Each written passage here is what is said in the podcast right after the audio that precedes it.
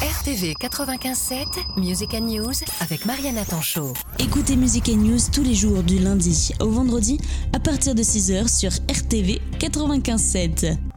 Bonjour, c'est Richard Buan de l'association Bonheur de Vivre. L'association Bonheur de Vivre propose euh, dimanche 14 janvier une randonnée à l'aube. Autant démarrer l'année euh, de bonheur et de bonne humeur puisque le départ se fera à 7h30 du parvis de l'église d'Ivry-la-Bataille.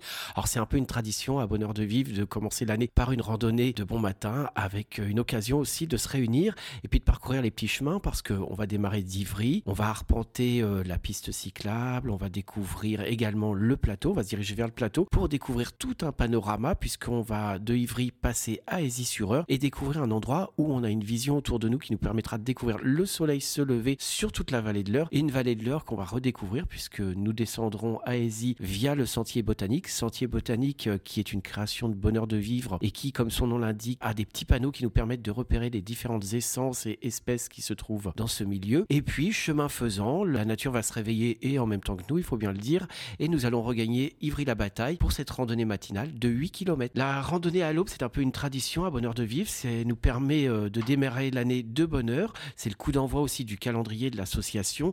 Calendrier qui comporte une date mensuelle de découverte naturaliste, de promenade, de visite.